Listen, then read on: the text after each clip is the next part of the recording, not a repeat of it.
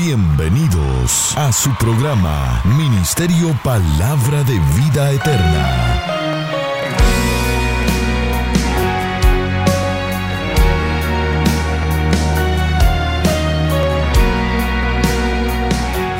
Con la administración de la palabra, Pastor Juan Interiano. Es fuente de vida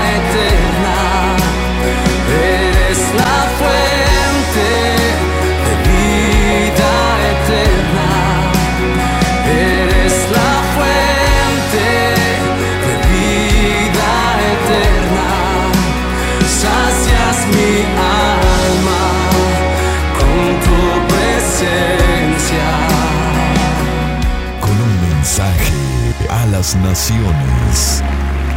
Y con este aplauso damos la bienvenida de una manera oficial a toda la audiencia virtual. Fuerte ese aplauso, hermano. A su nombre. Saluda que de tu lado y dígale, te ves hermoso en la casa del Señor, dígale. Saluda ahí a tu hermano, gloria al Señor. Dios les bendiga, hermano. Tenga la bondad de tomar su asiento. Y vamos a una porción bastante conocida. Lucas capítulo 4. Lucas capítulo 4. El Señor ponía esta palabra, que de hecho es una porción bastante conocida, hermanos. Pero hay un elemento bien importante que resalta en esta porción y quizás nunca le hemos tomado como base a la predicación, pero queremos en esta hora hacerlo en vista a la necesidad que hay en el pueblo del Señor. Y cuando digo el pueblo del Señor me refiero a todos aquellos que han nacido de nuevo y que están diseminados por toda la faz de la tierra. Amén, hermanos. Gloria al Señor. Dice la palabra de Dios, Lucas capítulo 4, versículo 16. ¿Lo tienen, amados? Vino a Nazaret, donde se había criado. ¿Quién vino a Nazaret? Jesús, el Hijo de Dios. Y en el día de reposo entró en la sinagoga. Esa palabra sinagoga es un local donde se adoraba al Señor, que en ciertas porciones el Señor le llama templo también, casa de oración. Y dice acá, vino y entró ¿a dónde? En la sinagoga, conforme que era qué? ¿Qué, qué costumbre tenía el Señor, hermano? Véanme acá. ¿Cuál era el costumbre que tenía el Señor? ¿De qué? De congregarse. Esa era la costumbre de Jesús. Nada parecido a muchos cristianos sin vergüenza que tenemos hoy, hermano. No mire que esté a su lado, pues. Creyentes, más mundanos que paganos. Yo estoy seguro que muchos hoy faltaron a la iglesia por estar celebrando supuestamente el nacimiento de Jesús. ¿Quién dice que Jesús nació para este día? ¿A dónde usted me puede probar por la palabra? ¿Qué silencio, hermano? Se me fueron. Se me fueron, hermano. ¿Ah? Hay gente que no está en la iglesia del Señor y llamado cristiano por estar celebrando con Papá Noel. Por estar celebrando con el viejo barbudo de Santa Claus. que es Santa Claus y qué diablo? Los hijos de Dios adoramos al Rey de Reyes, sea la temporada que sea, porque nosotros hemos creído en aquel que murió y resucitó y vive para siempre. ¿Cuántos dicen amén, hermanos? No traigo introducción. Yo no sé qué hay, si es azote, si es vara, si es espada, si es hacha, barrilete, serrucho. Pero, pero la verdad de las cosas que el Señor Jesús nos da un tremendo ejemplo de una buena costumbre. Diga conmigo, buena costumbre. No como la mala costumbre que tienen muchos llamados cristianos. Creyentes de chocolate. Creyente que si está caliente dice, hay mucho calor, no voy a la iglesia. Creyente de azúcar, que si está llovinando dice, me va a caer mal la lluvia. Creyentes, hermano, que, por nada desisten de estar en la casa del Señor. Pero los creyentes genuinos, los creyentes verdaderos, truenes, relámpagos, lo que caiga, hermano, ellos están presentes en la casa de Dios. Porque mejor es estar un día en la casa de Dios que mil fuera de ellos. Oh, alaba al Señor, hermano, para que te pase un poquito suave la bendición ahí. Aleluya. Pastor, ¿y por qué usted es exigente de que nos congreguemos? Bueno, la Biblia dice claramente, tome nota, para aquellos que escriben, vayan a verificar el mensaje, si es opinión mía o es Dios el que lo ordena. Salmo 50, versículo 5, dice la palabra del Señor, juntadme mis santos. ¿Cómo dice la palabra de Dios? Juntadme mis santos ¿Cuántos son santos aquí? ¿Cuántos son santos? Levánteme la mano acá. Pero no santos enmascarados, ¿verdad? Sino de los santos genuinos. De los santos verdaderos. De los santos que no son pirateados de los santos que son hipócritas, falsos, sino de los genuinos, de aquellos que son santos aquí y son santos en la calle, son santos aquí y son amas, ojalá. Yo vine a predicarle a alguien en este lugar. ¿Y por qué están asustados? ¿Qué les pasa a ustedes? Juntadme, mi santo. Y esa palabra la da Jehová al Señor. Juntadme mis santos, los que hicieron pacto conmigo de sacrificio. ¿Quiénes están pactados con el Señor? ¿Quiénes están pactados con Dios? ¿Y por qué se abraza con el diablo, pues? ¿Y por qué se abraza con los demonios? ¿Y por qué se abraza con, con las fiestas mundanas y paganas, pues? No usted, porque usted está aquí, ¿verdad? Lo que nos están viendo por la red cibernética. ¿Ah? Hoy es Crisma, vamos a celebrar. Hoy es fiesta, hay que celebrar. Hermanos, los hijos de Dios, todos los días estamos de fiesta porque estamos pactados con el Dios de gloria. Cristo murió en la cruz y derramó su sangre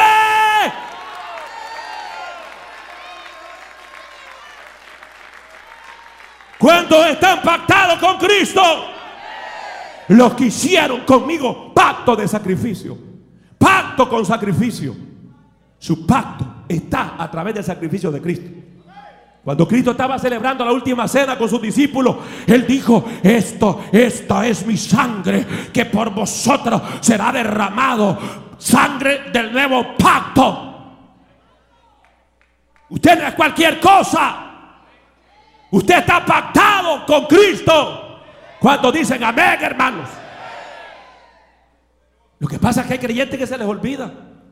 Ay, dice, es que el pastor quiere que esté ahí todo el tiempo en los cultos para que dé mis ofrendas. ¿Cuáles ofrendas? Dios no necesita ese dólar podrido suyo. Aleluya, el necesitado es usted. El que necesita la gracia, la misericordia de Dios es usted. Usted, Dios sin mí, sin usted, sigue siendo Dios. ¿Cuántos dicen amén en este lugar? ¿Cuántos dicen amén en este lugar? Aleluya. Entonces diga conmigo, es un mandato que yo debo de congregarme. Y los que no repiten, bienvenido amigo. Bienvenido. No, porque está bien que un amigo no repita eso. O una amiga. Pero si usted es hijo de Dios, usted tiene que gritar y decir, es un mandato de Dios. Que yo debo de congregarme. ¿Cómo es posible que los cultos se estén celebrando y usted tirando baba por otro lugar? ¿Ah? Y usted es pájaro loco por otro lugar. ¿Qué es lo que usted hace? Porque siempre hay excusa, pero la orden la da el Señor. Estaba escuchando un predicador de esos raros, extraños, y diciendo eso que exigen a la iglesia que, al que se congreguen, a los hermanos que se congreguen, son falsos profetas. Falsos profetas es él. Porque la exigencia no es del pastor. El pastor lo que hace es repetir lo que Dios ha dicho. Y Dios dice, juntarme mi pueblo.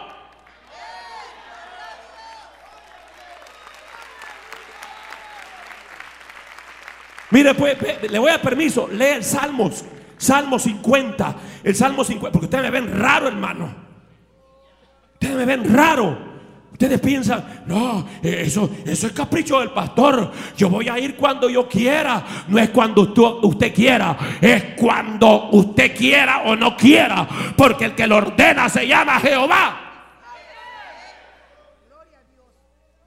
El verso 1 dice, el Dios de dioses, Jehová ha hablado y convocado a la tierra desde el nacimiento del sol hasta donde se pone de Sión, perfecciona de hermosura. Dios ha resplandecido, vendrá nuestro Dios y no callará. Fuego consumirá delante de él y tempestad poderosa le rodeará convocará a los cielos de arriba y a la tierra para juzgar a su pueblo. Versículo 5, ¿qué dice? Juntad mis santos.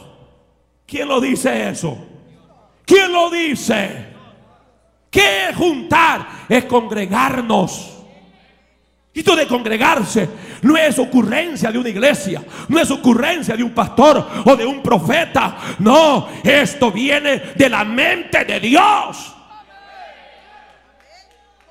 Viene de la mente de Dios, hermano. Y no me importa la cara que usted ponga. Yo no he venido a agradarle a usted. He venido para decirle que Dios te ordena que te congregues.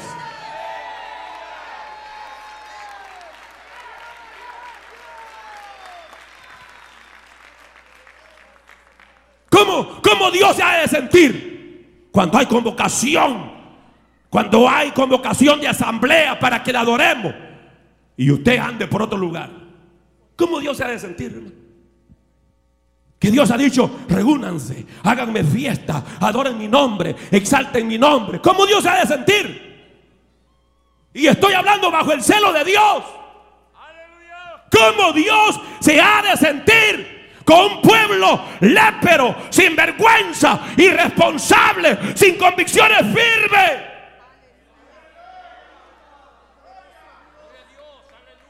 No hay cosa más chocante cuando el pastor sale de la iglesia y la iglesia, hermano, se pone de vacaciones, que el Señor reprenda al diablo.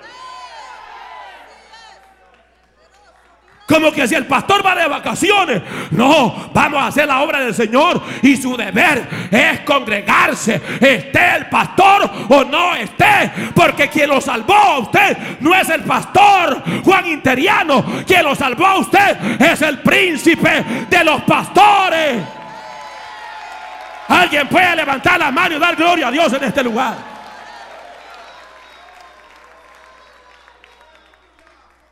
Hechos capítulo 2, verso 46 en adelante. Dice, y perseverando unánime cada día en el templo. La iglesia primitiva no es como la iglesia hoy, hermanos, que se ha conformado a un evangelio extra light, a un evangelio descremado, a un evangelio acomodado. ¿Ah? Donde el creyente dice, no, si a los 15 días que me congregue es suficiente. Esos que están todo el día o todos los días en la iglesia o son religiosos, dice. No, la Biblia dice que la iglesia primitiva, perseverando unánimes cada día, ¿a dónde, hermano? ¿A dónde? En el templo. En el templo. Y partiendo el pan en las casas comían juntos con alegría y sencillez de corazón y alabando a Dios y teniendo favor con todo el pueblo. Y el Señor añadía cada día a la iglesia los que debían de ser salvos. ¿Cómo una iglesia así no va a cumplir la gran comisión de ganar las almas? Una iglesia que está todos los días en el templo, hermano. Y a ustedes tres días que se le convocan, brilla por su ausencia. ¿Ah? ¿Qué les pasa? ¿Qué evangelio ustedes están practicando? ¿Quién vino y les enseñó otro evangelio?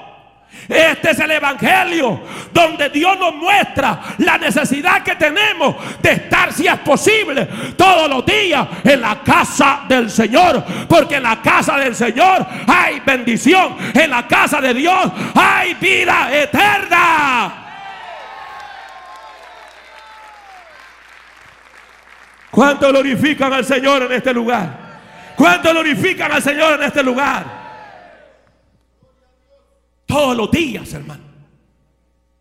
¿Cuántos son creyentes acá? ¿Y por qué no se congregan? ¿Ah? No, es que me voy a ir para la aguja. ¿Cuál aguja? Para el diablo se está yendo usted.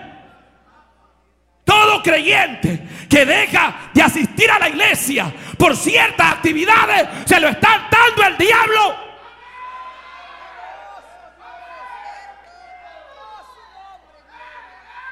Los discípulos de la iglesia primitiva no tenían tiempo para otras cosas. Ellos tenían tiempo para estar delante de la presencia del Dios de los cielos. Alaba a Dios en esta hora si puede.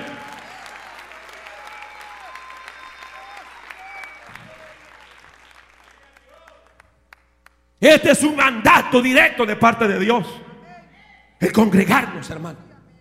Yo le decía al Señor, Señor, ¿cuál es la palabra? Y el Señor ponía esto de la buena costumbre que el Señor tenía de estar en el templo, de estar en la sinagoga, de estar ahí donde tenía que estar. Los hijos de Dios no tienen que estar en un estadio. Los hijos de Dios no tienen que estar en una discoteca. Los hijos de Dios no tienen que estar en otro lugar, sino que a la hora del culto tienen que estar en la casa de Dios.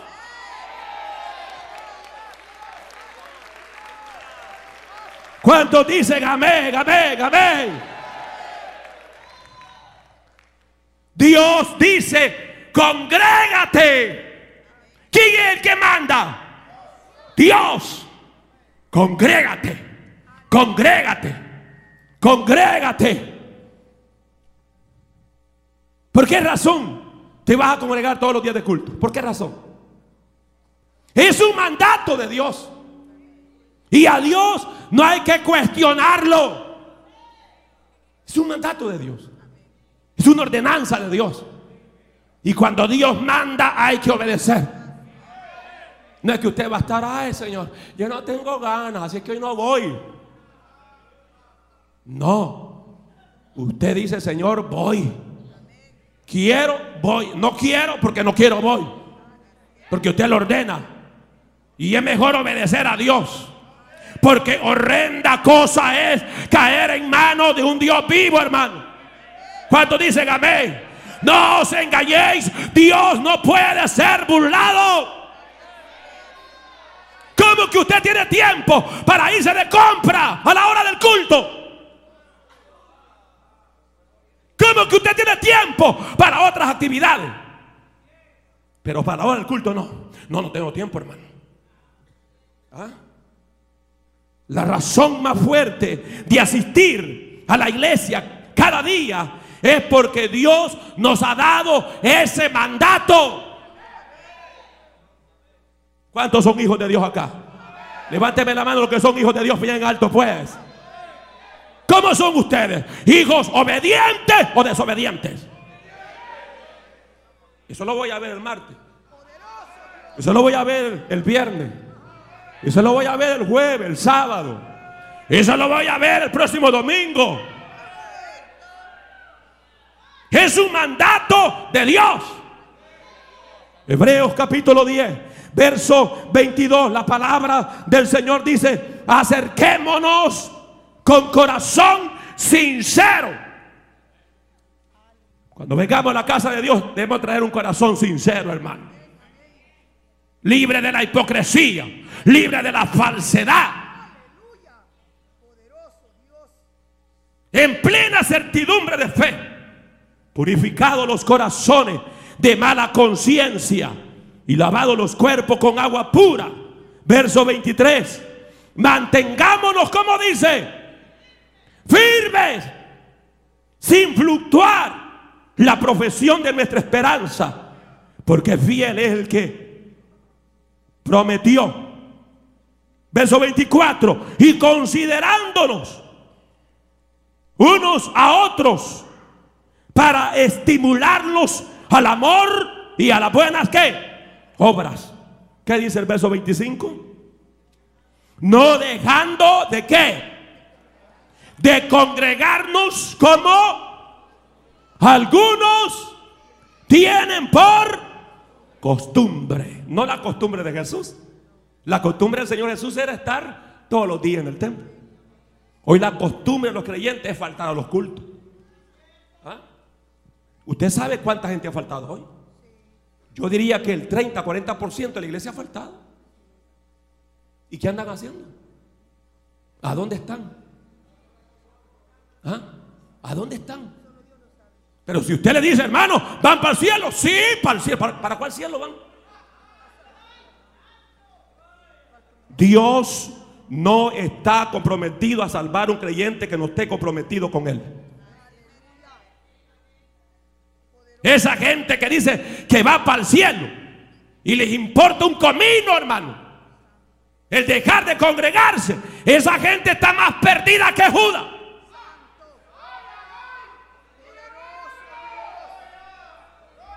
Gente que ya lo tomaron como una costumbre, faltar a los cultos. Que el Señor reprenda al diablo. Si ese demonio te ha atado, repréndelo. Y dile, diablo, yo voy a comenzar a obedecer al Dios de los cielos de estar en la casa de Jehová. Amazojalaya.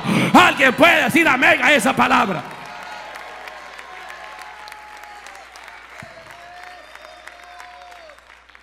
Si no, exhortándonos, tanto más cuando veis que, ¿qué dice la Biblia? Que aquel día, que hermanos, se acerca. Hoy más que nunca la vida de Cristo está a la puerta. ¿Ustedes no creen eso? ¿Cuántos lo creen que Cristo está a las puertas? ¿Cuántos lo creen? Cristo está a las puertas. Y hoy más que nunca Pastor, ¿y por qué no le predica a los amigos? Mira, hermano, los amigos necesitan el mensaje, pero más la iglesia. Porque la iglesia se ha tornado mundana, la iglesia se ha tornado fría, la iglesia se ha tornado indiferente. Los creyentes ya no oran, ya no se consagran. Y por eso es que la iglesia cada día se vuelve apática y fría y fría y más fría y más mundana y más impiaza. ¿Por qué? Porque ha perdido valores. El congregarse es un principio importante en la vida cristiana. Dicen amén, hermano. Dicen amén, hermanos. Es, un principio importante. Más cuando veis que la venida del Señor está cerca. Acerquémonos a Dios. Eso dice la Biblia. Mantengámonos firmes. Hay dos puntos muy elementales en el creyente. Y es, hermano, su fe en la salvación en Cristo. Como también acercarse a Dios espiritualmente. Su llamado es mantenerse firme en la fe en Cristo. Su llamado es acercarse a Dios. ¿Qué dice Santiago? Acercaos a Dios. O sea, Dios, Dios espera que hoy como hijo de Él que eres, tome iniciativa de qué?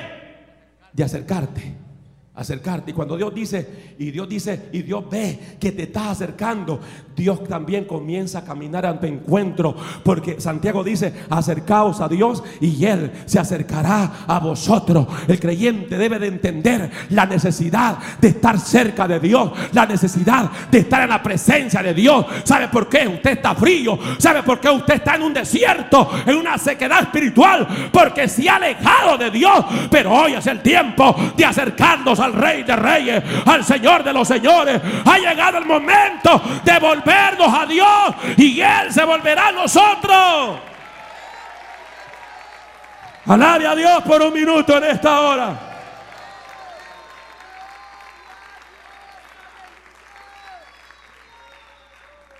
Todas estas cosas giran alrededor de lo que es la iglesia local. Es decir, hermano, esa relación con los hermanos. El verso 24 que estamos considerando de Hebreos dice, considerémonos unos a otros para estimularnos al amor y a las buenas obras y exhortándonos. Es decir, que la relación entre cristianos en la iglesia, número uno, lo que te produce es una fe firme con Dios. Esto ayuda. Desde el momento que tú ves a tu hermano, eso te estimula a seguir adelante. Mire, usted no me puede saludar, pero con solo verlo, usted me está diciendo, pastor, siga adelante, sigamos adelante. Porque eso es lo que hace congregarnos. Dice amén, hermano. Segundo lugar, nos hace más espiritual, más cerca de Dios. Usted no viene a perder el tiempo cuando se congrega. Usted viene a acercarse a Dios. Usted viene a crecer. Cada vez que usted se congrega, no va a salir igual. Veme aquí, pues. Está prohibido que esté viendo a su lado. Prohibido que esté viendo las chancletas. O rascándose las uñas. Prohibido eso. ¿Me están viendo acá?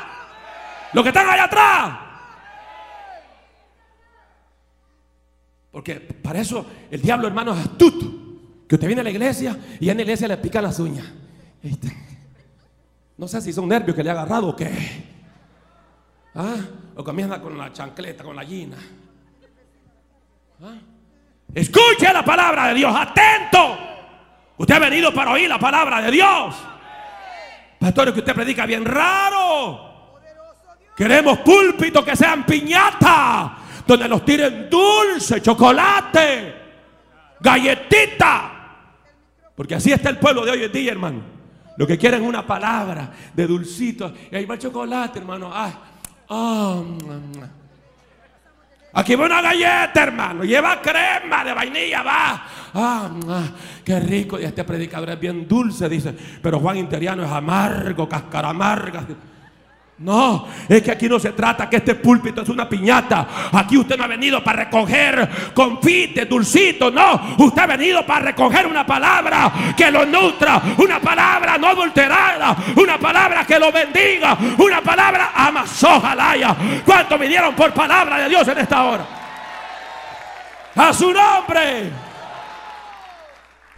Pero hay creyentes que llegan a la iglesia para que le saquen los gases. Otros dicen, yo no quiero mensaje, quiero masaje, dice. Pues aquí no hay masaje, aquí hay mensaje. Y si anda de sinvergüenza, a través de la palabra se le va a llamar sinvergüenza. Si anda en pecado, a través de la palabra se le va a llamar que anda en pecado y que usted necesita arrepentimiento.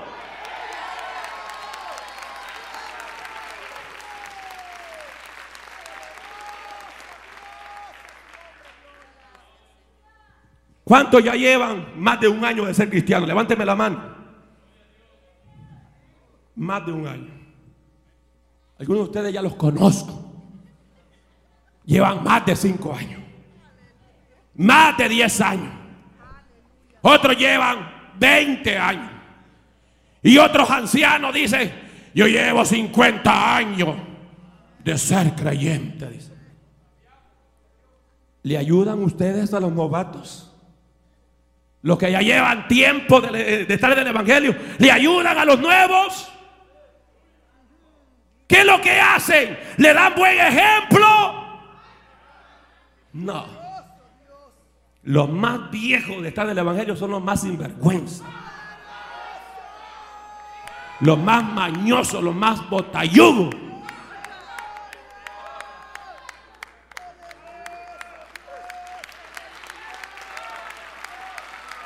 Porque llevando tiempo del Evangelio, somos los que menos nos congregamos. Y el nuevo cuando viene, viene con ganas. Y quiere estar el martes, y quiere estar el viernes, y quiere estar el domingo. Y dice, hermano líder, venga por mí, lléveme por favor. Y el líder, mucha lata, no llega.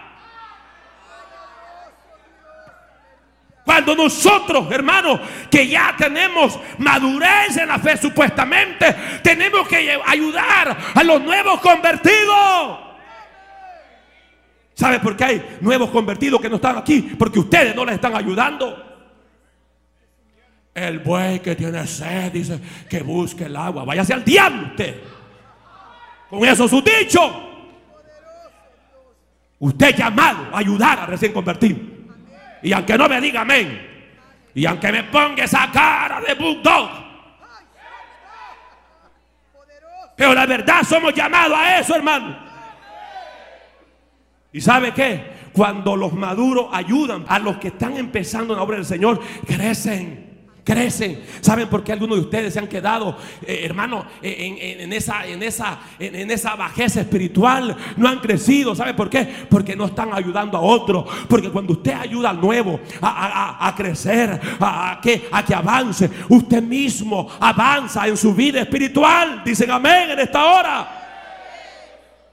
Diga conmigo, mi primera obligación es ayudar a los recién convertidos. Esa es nuestra primera obligación, ayudarles a ellos. Yo felicito cuando veo un matrimonio apoyando un nuevo matrimonio. Eso, eso es de Dios, hermano. ¿Ah? Eso es de Dios. Porque a eso somos llamados. Gálatas 6:10 dice, así que según tengamos oportunidad, hagamos bien a todos. Y mayormente a los de la familia de la fe. Entonces, pastor, usted me está exhortando que me congregue, sí. Y que no puedo yo adorar en mi casa. Usted no adora a Dios en su casa. Déjese de cuento. Si no viene a la iglesia, ¿cómo usted va a estar en oración en su casa? Si no viene a la iglesia, que es más fácil en, en asamblea adorar a Dios, ¿cómo usted va a adorar a Dios solo? Porque esa es la excusa de algunos. Que dicen, no, pero, pero, ¿por qué no puedo adorar a Dios en mi casa? Es que Dios ha establecido un lugar, sinagoga, templo, como quiera llamarle, casa de oración, local, edificio donde se adora a Dios, como quiera llamarle. Dios ha establecido un lugar allí para que se adore su nombre. Yo estoy diciendo que no lo puede hacer en su casa, pero usted está convocado a reunirse. Dicen amén, hermanos. Dicen amén, hermano. Dicen amén, hermano. Dios ha puesto la clave de adorar, alabar su nombre en relación con los hermanos. La Biblia dice que en la multitud es más grande la gloria del rey. Cuando entre más gente habemos adorando, más hermosura hay, hermano. Más grandeza de Dios hay. ¿Lo han sentido ustedes? Mire, usted alaba al Señor solito en su casa, usted no va a sentir lo que siente en la congregación de los santos. Porque la unción es más poderosa. Porque la iglesia se reúne para cumplir los propósitos de Dios. Ahora, fíjense que Dios no dice, si pierdes un culto, pecaste. Dios no dice eso. Pero es importante, lo que nos mandó es tener una buena costumbre de congregarnos. ¿Cuál es la buena costumbre que usted debe tener? ¿De qué? Y no es fácil. Agarrar la costumbre de congregarse todos los cultos no es fácil. No es fácil, pero tampoco es imposible. Y de no congregarse, eso se hace muy fácil, hermano. Creyente debe de establecer como, como meta, como propósito de estar todos los días de culto de su iglesia. ¿Qué dije, hermanos? ¿Qué es lo que dije, hermano? ¿Cuál tiene que ser la meta suya? ¿De qué? ¿De qué? De estar. Si la iglesia donde usted asiste dice, tenemos culto el lunes, eh, que miércoles, que sábado, que domingo, usted tiene que estar ahí. Si nosotros decimos, tenemos cultos generales martes, viernes, domingo, usted tiene que estar ahí. ¿Estamos claros, hermano? Usted tiene que estar ahí. Usted tiene que congregarse. Si usted no hace como meta, como propósito de estar en los cultos, en los servicios a Dios, ¿sabe qué? Muy pronto va a estar faltando más y más. ¿Cuántos de ustedes antes? Véanme acá. ¿Cuántos de ustedes antes no se perdían ningún culto? Estaban martes, estaban viernes, estaban domingo. Pero luego le vino el gusanito del demonio. Y le digo, mucho culto. Conformate con viernes y domingo. Y soltaste el martes. Luego más tarde, te digo el diablo, no hombre, demasiado.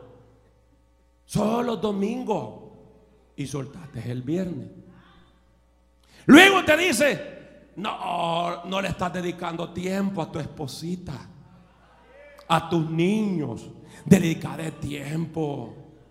No seas rebelde, te dice el diablo. Saque ese tiempo de la iglesia para invertirlo a tu familia. Y ya usted falta martes, falta viernes, falta domingo. Y luego se toma hasta dos semanas y tres semanas y no le vemos. Al mes viene y lo más feliz. Dios le bendiga, hermanos, a su nombre que vive. Y el diablo es astuto. Él es astuto.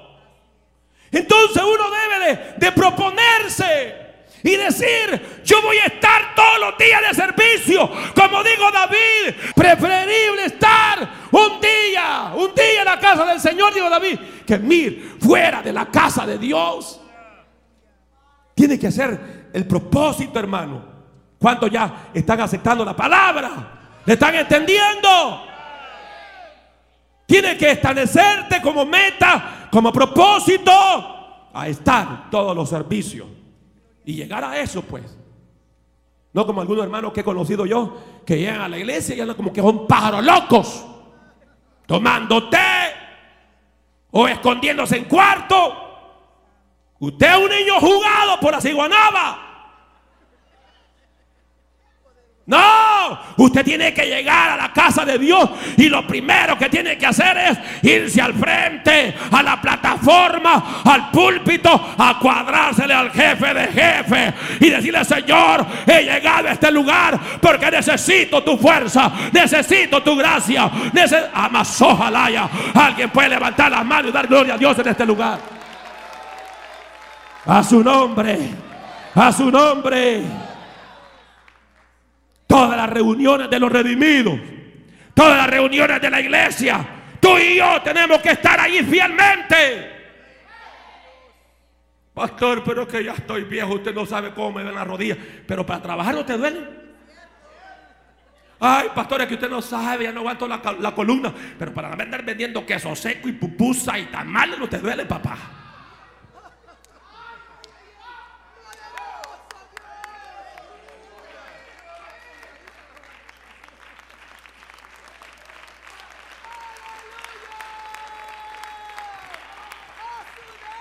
O sea que si normalmente usted no está presente en los cultos generales de la iglesia, déjeme decirle, usted está en pecado. Y el que está en pecado ha caído de la gracia. Y el que ha caído de la gracia está desgraciado.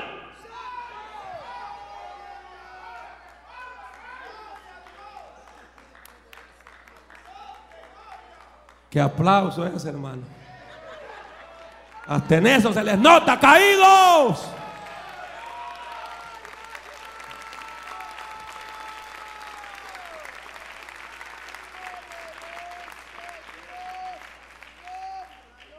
Y yo no digo que tú no puedes faltar, hay emergencias. Pero se entiende emergencia.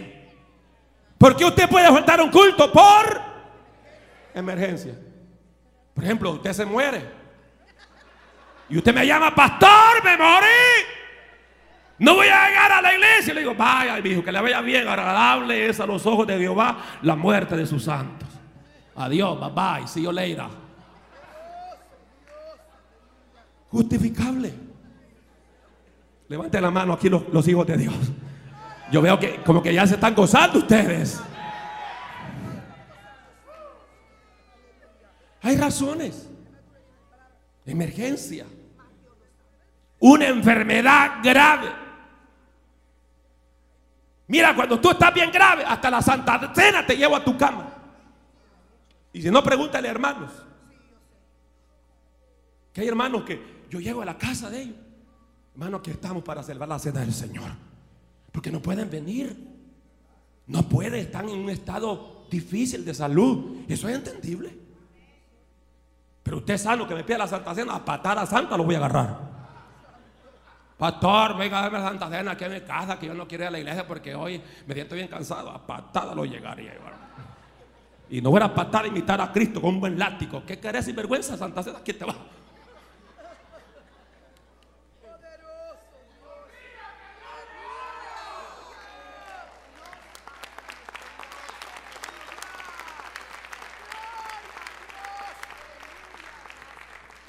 Pues pastor, yo falto a la iglesia por emergencia. Todas las semanas tienen emergencias. ¿Ah? Cuando usted está enfermo es entendible, pero el enfermo un día antes no sale. Ni un día después se va a trabajar. No, ha habido creyente que dice, ay hermano, ¿y por qué no va a la iglesia, hermano? Estaba enfermo, hermano, pero el siguiente día estaba en el trabajo. Y el siguiente día se va a trabajar. Y, y- y no, no es que hermano me sentía bien mal, no fue a la iglesia, pero se fue de compra. No fue a la iglesia, pero se fue a visitar a la familia, a visitar a los amigos. Eso es hipocresía, eso es falsedad, eso es llevar una vida de máscara, una vida doble. Que el Señor reprenda al diablo. Dios quiere verdaderos creyentes, genuinos en esencia. ¿Cuántos se atreven a gritar todavía en este lugar? A su nombre. A su nombre. A su nombre. Si estás enfermo, estás en el hospital. Si estás enfermo, en verdad no te podés levantar, hermano. Ay, hermano, pero tenía una diarrea. Póngase un pamper, hombre.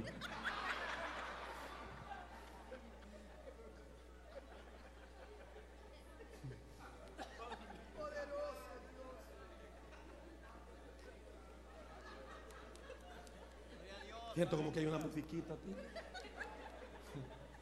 No la gente usted, hermano. Como que hay una musiquita. No me estén poniendo música para disimular. ¿Ah? Véngase a la casa de Dios. La gente cuando estaba enferma antes, lo que hacían era venir a la iglesia, hermano. ¿Para dónde se iba el paralítico? ¿Para dónde? ¿Ah? A la puerta de la hermosa, a la puerta de entrada del templo. Ahí estaba aquel todos los días. Decía que no me lleven a otro lugar, al mercado ahí me pueden tirar tomate. Pero en el, en el templo alguien va a ser tocado por Dios para que me bendigan, que sea una limosna. ¿Ah?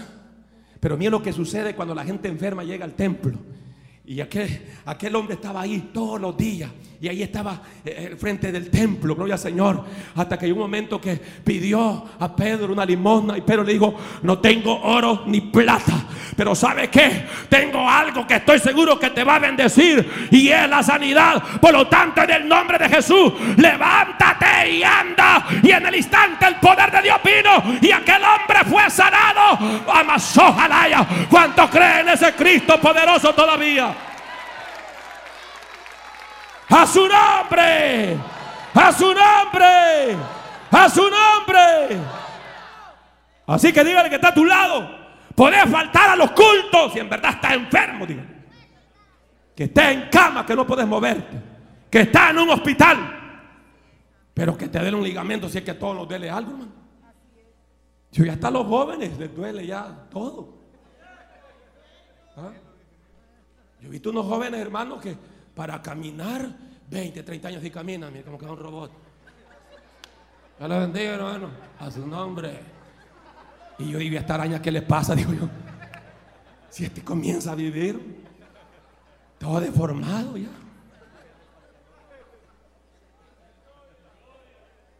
Todo nos duele algo. ¿Usted cree que yo venía con ánimo pronto? Ay, le voy a dar una buena cacheteada a esto. No, estoy cansado. Estoy cansado. De venir el calor al frío, el cuerpo allá en el calor está con todas las revoluciones dispuestas. Y uno llega al frío como que... Y se pone lenta la sangre, uno quiere estar como durmiendo. Pero hay que sacudirse. Ah, cuando usted le agarre el sueño a la hora del diablo, la abuelita de mi esposa decía, es el diablo que te está pasando la cola, decía. Y como hay creyentes, es viniendo a la iglesia, se duerme en la noche que quieren, que, que tienen que dormir, no duermen.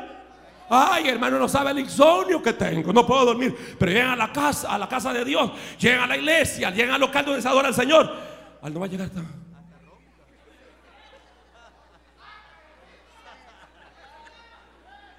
Y yo le digo, hermano, ¿para qué me quiere? Le digo yo. ¿Ah? ¿Para qué me llama? Usted no vino a dormir todo doblado en esa silla. Cuando venga a la casa de Dios, venga dispuesto a alabar a Dios, venga dispuesto a exaltar su nombre, venga dispuesto a dar su mejor adoración, su mejor grito de alabanza. ¿Cuánto puede? Amazojalaya. ¿Cuánto puede dar el mejor grito de alabanza ahora, ahora, ahora?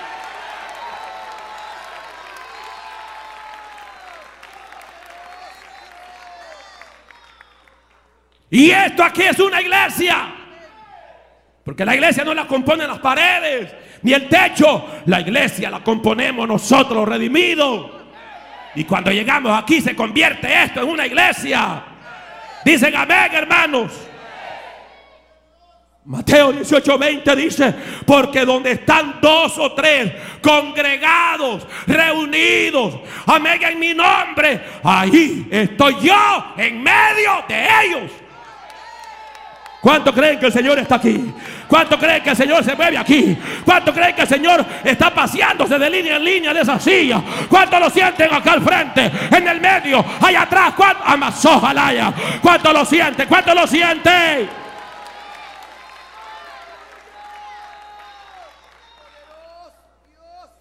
Está claro cuando lo reunimos para cumplir su propósito. Porque a lo mejor le han dicho, hermano, no vaya a la iglesia hoy, no vaya al culto. Venga, si que vamos a tener un cumpleaños, aquí va a estar el Señor porque vamos a estar nosotros que somos sus hijos. Vaya a bañarse, chuco. ¿Ah? ¿Cómo que Dios va a estar ahí? ¿Cómo que Dios va a estar en un cumpleaños? Cuando hay un culto. Dios no está en las reuniones sociales. Dios no está en las reuniones de alcohólicos anónimos. Dios no está en los baby shower. Dios no está en la fiesta rosa. Dios no está en los cumpleaños. Dios está donde están dos o tres reunidos para cumplir el propósito del Dios de los cielos.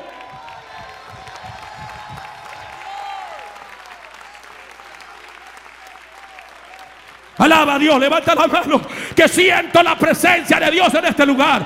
Siento que Dios nos está molestando en esta hora.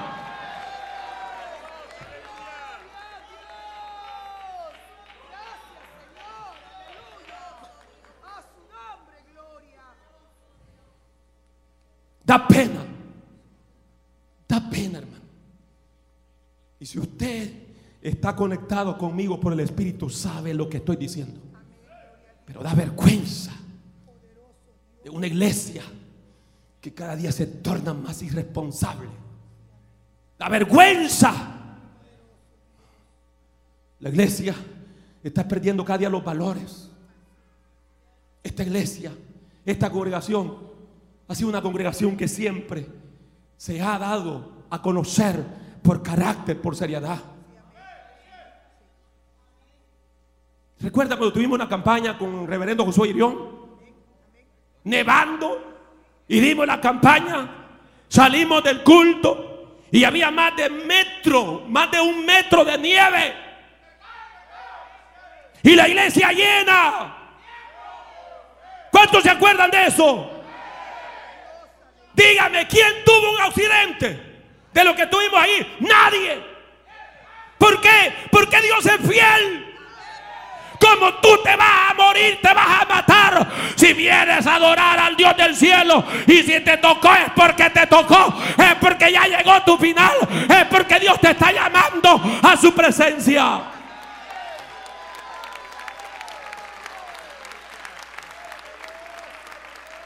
Ese es el tipo de congregación que hemos sido. No una, congregación de azúcar, no una congregación de mantequilla, no una congregación, hermano, que sin compromiso.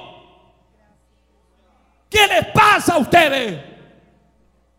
Les pregunto, ¿qué les pasa?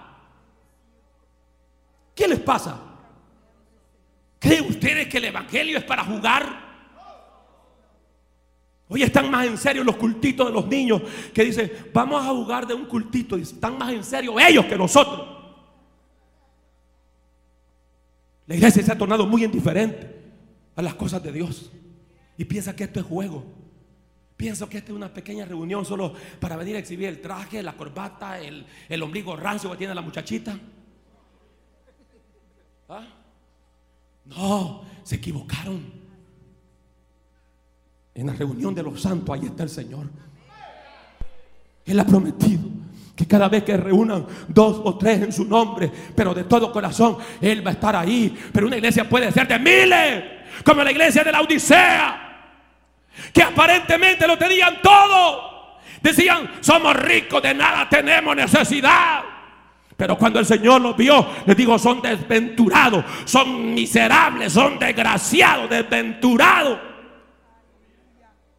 Y dice que el Señor está a las puertas. Y él le toca a esa iglesia y le dice, he aquí yo estoy a las puertas porque el Señor no va a estar en una iglesia mundana, impía. Dios está afuera. Dios está en aquellos que le aman, en aquellos que en verdad anhelan su presencia. Yo vine a predicarle a alguien en este lugar.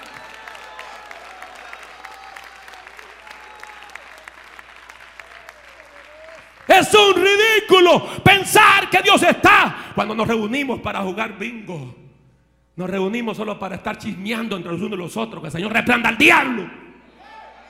Aquí nos reunimos para adorar al Señor y la gloria sea para el Señor. Aquí nos jugamos desde este púlpito. Por eso que recibe una palabra que te choca, una palabra que te edifica, una palabra que te conforta. ¿Por qué? Porque aquí no venimos a jugar con tu alma. Sabemos que Dios nos está llamando a pureza, a santidad. Dios nos está llamando que cada día estemos preparados porque pronto ha de sonar la trompeta. Pero ojalá.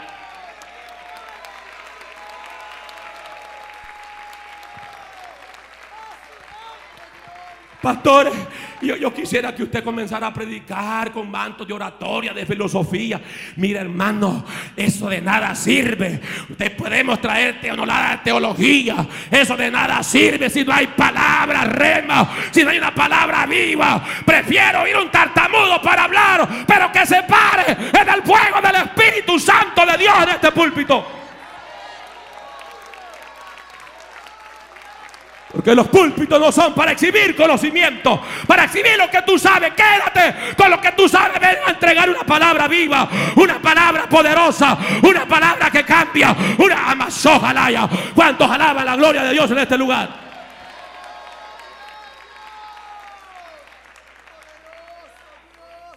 En El Salvador se me acercó un joven.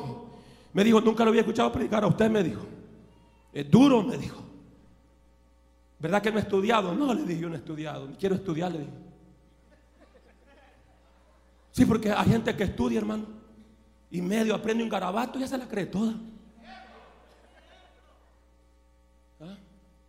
Si tienes la oportunidad de estudiar, estudia, pero hazte como que no sabes nada. Porque aquí no se trata de exhibición. ¿Ah? Y yo le dije al varón, no he estudiado ni quiero estudiar, le dije. Porque las muchas letras muchas veces mata. Porque aquí no, aquí no se trata que primer punto, segundo punto, tercer punto y cuarto punto y, y darle a la gente con nada. Hoy por lo menos usted va a salir enojado de este lugar.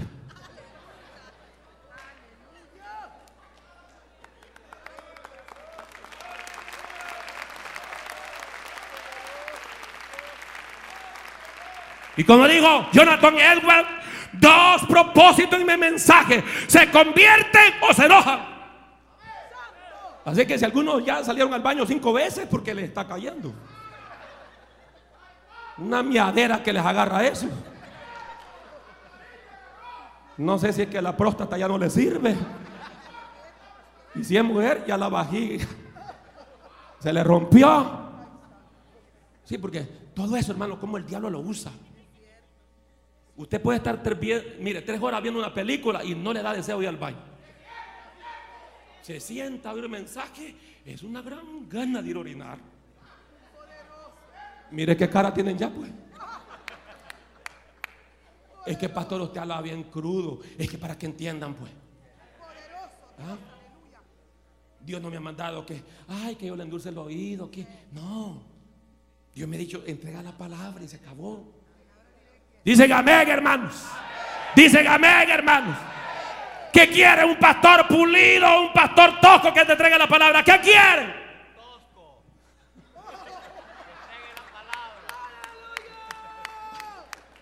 Pues ese tosco tiene acá.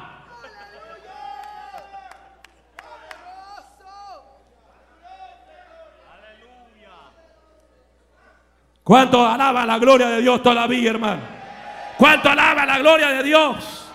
¿Cuánto alaba la gloria de Dios? ¿Cuánto alaba la gloria de Dios? ¿Cuántos vinieron para cumplir el propósito de Dios en esta hora? No vinieron a jugar, ¿verdad que no? Ni ser entretenidos. Porque la gente está pensando, ¿y hoy qué chiste nos van a soltar? Usted no vino a un circo, Señor. Y yo sé que hay algunas cosas que salen de gracia, pero no es cosa mía. Es para que usted por lo menos se alegre un ratito. Pero finalizo con esto. ¿Por qué los hermanos camino a la vida eterna llegan todo el tiempo? Esos bárbaros llegan tarde. Pregúntale, que está- le voy a dar permiso, dígale, mire, mire hermano, ¿y usted por qué llega tarde? Pregúntale. ¿Por qué llega tarde usted? hombre? Dígale, Amén. ¿Por qué llega tarde, hermano? ¿Por qué llega tarde? No le preguntó a nadie usted. ¿Ah? ¿Qué le pasa? Dígale. ¿Anda ahora China o qué? Tarde los martes, tarde los viernes, tarde el domingo. Todo el tiempo hay una excusa. Miren la cara que tienen. Todo el tiempo. Y usted llega tarde a las cosas importantes. Les pregunto, ¿llegan tarde ustedes a las cosas de importancia? Entonces los cultos no son importantes.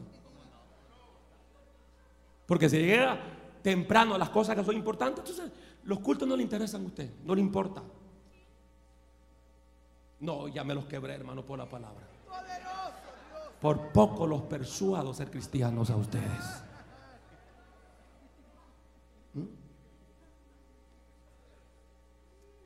A su nombre, gloria. Muy de vez en cuando alguien llega tarde por emergencia o contratiempo.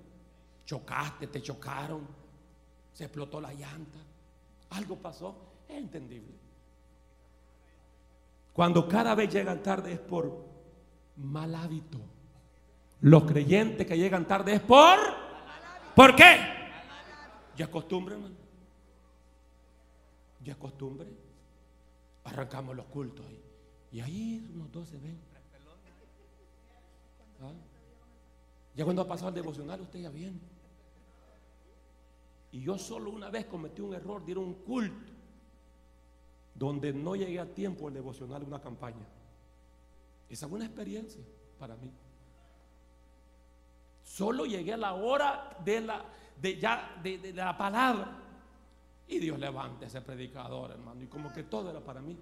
Yo sentí como que me, me- me- me metió el Señor una licuadora.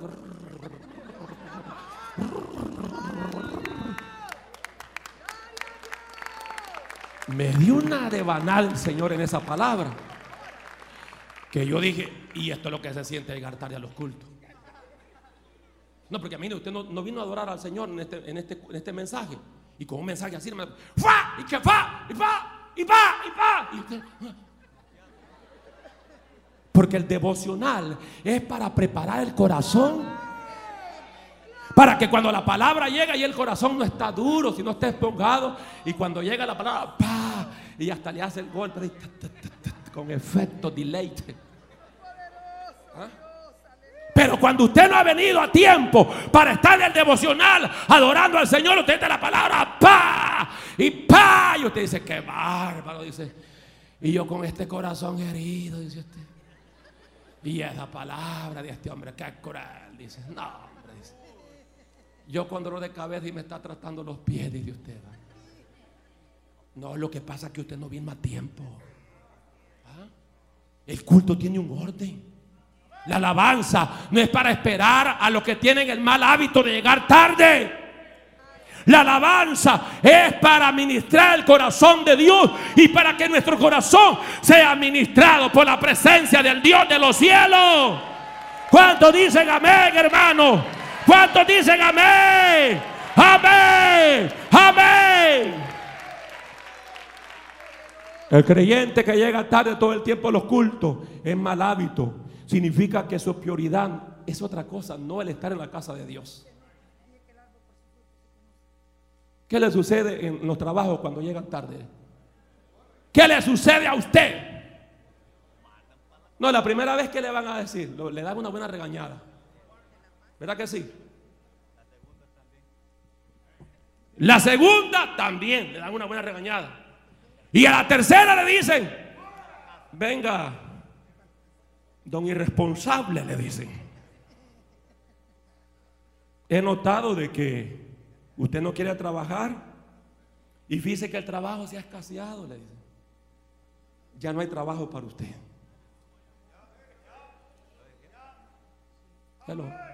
Así tratan los tarderos. ¿Cómo Dios tratará a los tarderos, hermano? ¿Ah? ¿Cómo Dios tardará? ¿Cómo Dios tratará a aquellos que llegan tarde siempre a los cultos? Es también pesativo ustedes. Algunos están diciendo, pastor, debería quedar en Chirilagua mejor, hombre. Qué malos que son. ¿Ah? A la gente que llega tarde se despide. Pues. Espiritualmente, Dios no despide a nadie, sino que tú mismo te despides. Cuando tú eres irresponsable, impuntual y siempre andas tarde, tú mismo te estás despidiendo. Tú mismo te estás alejando de Dios. Oh, aleluya. Pero hoy comencemos a llegar temprano a la casa de Dios para adorar, para exaltar su nombre. No hemos venido a perder el tiempo, hemos venido para eso, para tener un encuentro con el Rey de Gloria, para experimentar su presencia, para tener una nueva experiencia con Él. ¿Cuántos vinieron a honrar a Dios? ¿Cuántos vinieron a alabar a Dios? ¿Cuántos vinieron a dar gloria a su nombre?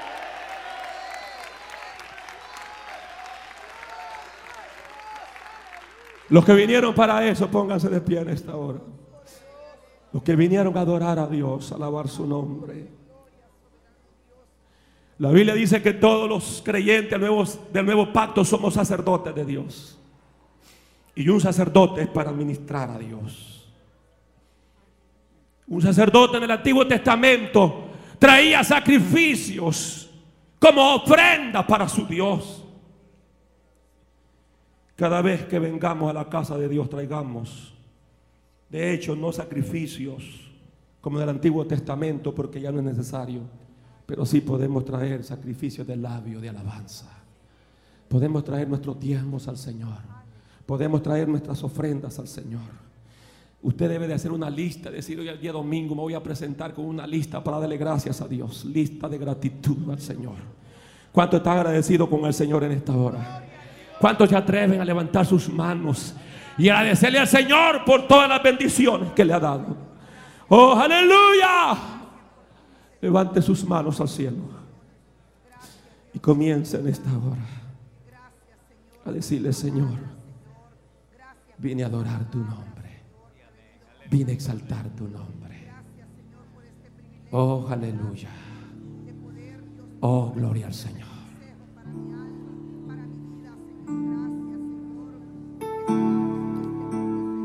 Aleluya.